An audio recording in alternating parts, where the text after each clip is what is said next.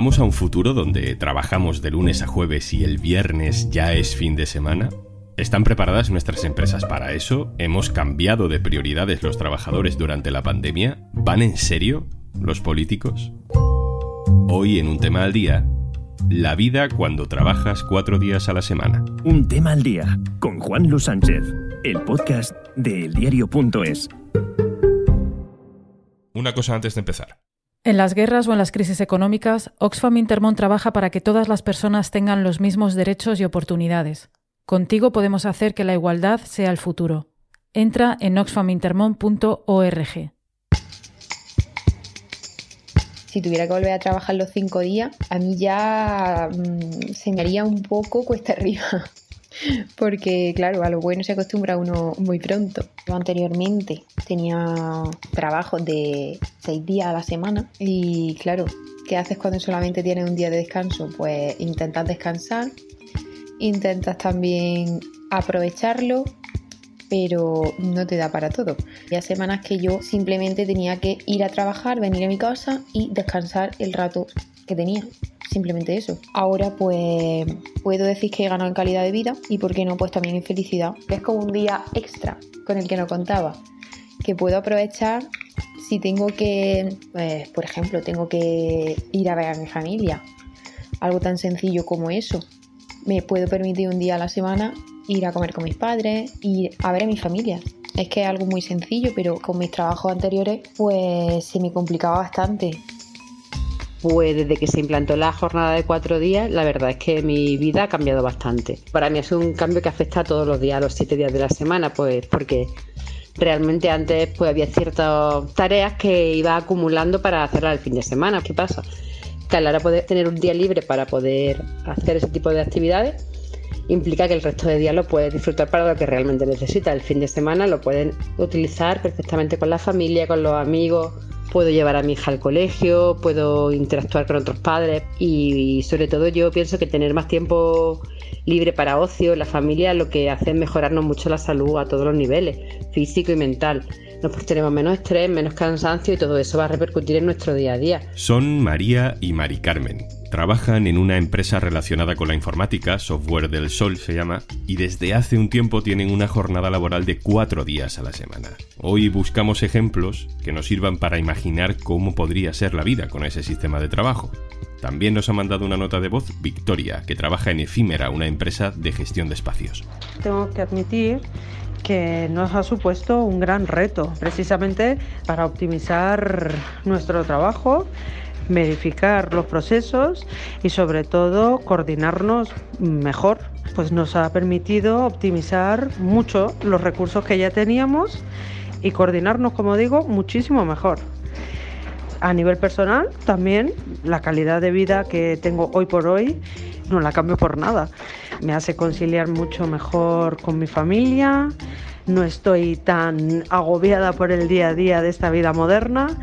A nivel de sociedad estamos tan como pollos sin cabeza muchas veces que, el tiempo libre que nos dedicamos y el tiempo de conciliación familiar llega a abrumar y a parecer que es misión imposible. ¿Se empieza a abrir paso la jornada laboral de cuatro días a la semana? Vamos a soñar despiertos. Laura Olía Sola. Hola, ¿qué tal? Laura es la periodista del diario.es especializada en información laboral. Laura, cuéntanos en qué consiste la semana laboral de cuatro días, que puede parecer evidente, pero tiene sus matices. ¿no? La jornada laboral de cuatro días es un debate que ahora mismo está bastante instalado de la reducción del tiempo de trabajo. En concreto, Más País es el principal partido que ha tomado esta iniciativa y lo que pretende es que se reduzca lo que trabajamos y que trabajemos cuatro días a la semana en lugar de cinco. Lo que pasa es que eh, la iniciativa no siempre se está interpretando igual por todo el mundo y, hay empresas que ya se están acogiendo a modalidades de cuatro días de trabajo, pero reduciendo tanto el tiempo de trabajo como el salario, lo cual para, más país y, y, otros defensores de reducción de tiempo de trabajo, pues no sería el proyecto ideal de cuatro días, ¿no? Sería una reducción de jornada. Entonces, hay diferentes interpretaciones. La idea básica es trabajar cuatro días en lugar de cinco que se suelen trabajar, aunque hay gente que trabaja más días, eh, como norma, ¿no? Es decir, vamos a trabajar cuatro días, pero no significa que vamos a trabajar cuatro días todas las horas que antes hacíamos en cinco, ¿no? Sino que vamos a trabajar cuatro días menos horas. Y lo importante en este debate es que eh, Más País lo que plantea, y es el proyecto que he hablado con el gobierno, es que se trabajen menos horas pagándose el mismo salario. ¿Cómo? La idea es que este viraje a la jornada de cuatro días, a trabajar menos horas, que en general se está hablando de 32 horas en lugar de las 40 horas semanales, es que haya cambios en las organizaciones, en cómo producimos, de, manera que seamos más eficientes. Eso de trabajar menos y cobrar lo mismo, entiendo que habrá muchos empresarios que no lo verán muy claro. Em, hay defensores de este modelo que dicen que en realidad podemos llegar a ser más productivos, ¿no? Sí, hay un poco una idea de intentar rebatir el presentismo, ¿no? Cuando eh, ahora también lo hemos visto mucho en, a través del teletrabajo, toda esa idea de que, bueno, por calentar la silla, ¿no? A veces uno no es más productivo hay muchos estudios que así lo indican, que a veces incluso las jornadas muy largas o cuando se compensa muchísimo después haciendo horas extra, no se es más productivo. Los defensores de la semana laboral de cuatro días van mucho a 1919, ¿no? Y a cuando se comenzó a implantar las ocho horas diarias de trabajo, ¿no? Y acuden a esa idea de lo que parecía imposible y fue una lucha de mucho tiempo, luego se va implantando, ¿no? Pues ahora consideran que hemos evolucionado, las nuevas tecnologías también nos ayudan mucho en nuestro trabajo y se puede hacer trabajo en menos horas y consideran que la gente va a estar más productiva y además también lo utilizan como una herramienta de economía verde, economía circular, utilizar menos pues, eh, los medios de transporte para el trabajo, consumir más, fomentar otras economías de ocio, ¿no? Esa es además un planteamiento un poco vinculado a una nueva forma de vivir. ¿Por qué es buena la reducción de la jornada laboral a cuatro días semanales? Es una medida democrática. No es libre quien no tiene tiempo. La vida no puede ser ir solo de casa al trabajo y del trabajo a casa. Es una medida verde. Al reducir los desplazamientos, reducimos la emisión de gases de efecto invernadero. Vidas más tranquilas son vidas menos contaminantes. Es una medida de salud. Vivimos en sociedades que están enfermas de estrés. Hay que ralentizar el ritmo para vivir mejor. Y en último lugar, es una medida económica. La clave para la generación de riqueza es la productividad. Más riqueza trabajando menos. La clave es la productividad. ¿Existe ya una iniciativa concreta, un acuerdo entre el gobierno y Más País para... ¿Para qué exactamente, Laura? El acuerdo entre Más País y el gobierno se concretó al final en una partida de 10 millones de euros en los presupuestos para este año. Es verdad que se han barajado otras cifras, pero bueno, de momento lo que tenemos como hecho es esos 10 millones en las cuentas públicas de este año.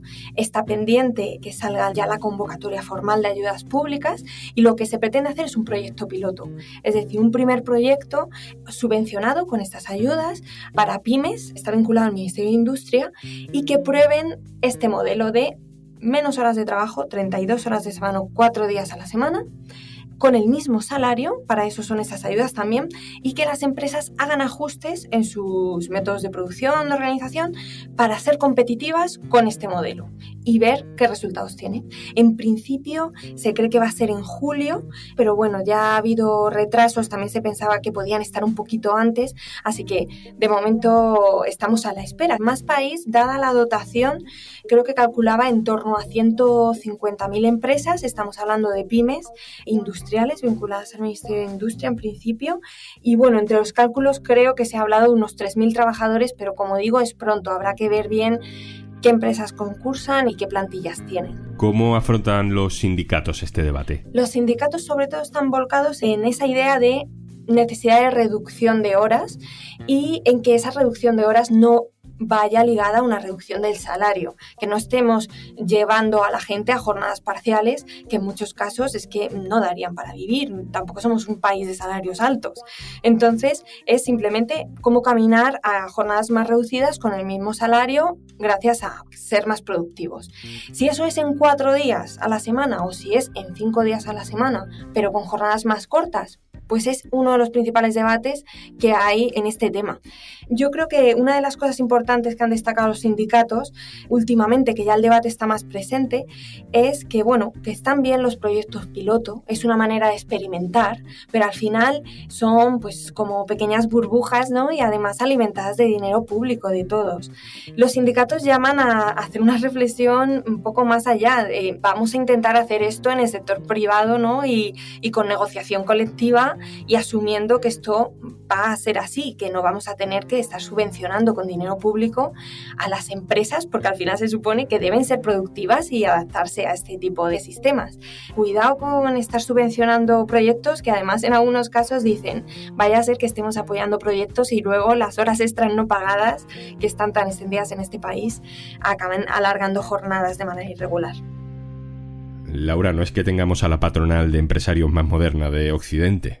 ¿Cómo se toma en este debate? La patronal, la gran patronal COE, en principio está siendo bastante escéptica. El líder de la patronal, Antonio Garamendi, ha situado prácticamente el debate en una cosa mm, electoral para ganar comicios y al final, bueno, es una propuesta que está muy ligada a partidos de izquierda. También reconoce que debe ser algo muy adaptado a las circunstancias. Y ahí yo creo que es donde es importante destacar que no todas las empresas pues tienen esa valoración, ¿no? Eh, sino que se están adaptando y de hecho hay empresas que, que están implantando este tipo de modelos. ¿Qué ocurre? Que aquí sí que es un debate de ver cómo se aplica, porque una cosa es que las empresas de repente digan, uy, qué bien, pues reduzco el número de días, pero también los salarios. Bueno, pues no es la propuesta que se está poniendo sobre la mesa en estos momentos. También, bueno, reduzco los días, pero con las mismas horas de trabajo. Bueno, pues tampoco es el sistema que se está intentando fomentar con esa idea de conciliar más. Si ya en España tenemos horarios que se demoran y se alargan mucho, pues imaginemos las mismas horas, cuatro días. Pues no es lo más ideal, parece. Por tanto, trabajar menos horas es trabajar mejor. No tengan ninguna duda. Otra persona fundamental para los avances en este terreno es Yolanda Díaz, vicepresidenta, ministra de Trabajo. Laura, la iniciativa política la ha llevado más país, con los que ahora cuenta para su proyecto político. Entiendo que eh, es cómplice de todo esto. Eh, solía ser bastante crítica porque ella tiene una idea en el Ministerio de Trabajo para avanzar a la conciliación, pero un poco más vinculada a esa idea de reducir las horas de trabajo todos los días, es decir, intentar trabajar cinco días pero saliendo un poco antes, facilitando también esa conciliación muchas veces de vida personal pero también de los hijos, etc.